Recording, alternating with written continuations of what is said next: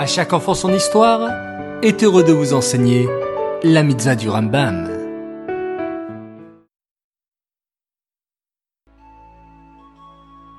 Bonjour les enfants, Bokertov, vous allez bien? Bien dormi? Bao Hashem.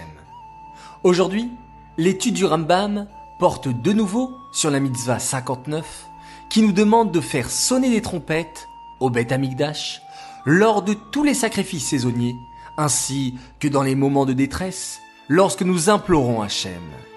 Mais, les enfants, qu'est-ce qu'un moment de détresse? Un moment de détresse est un moment où nous éprouvons une grande difficulté qui s'accompagne parfois de peur et de tristesse.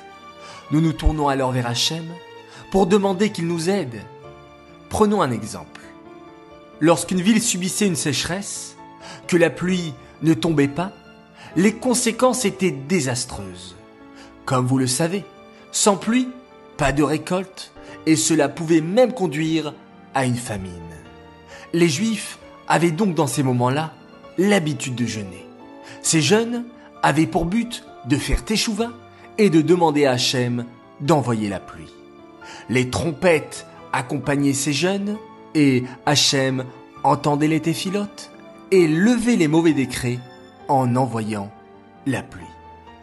Cette mitzvah est dédicacée les Nishmat, Gabriela Batmoshe, Aléa Shalom.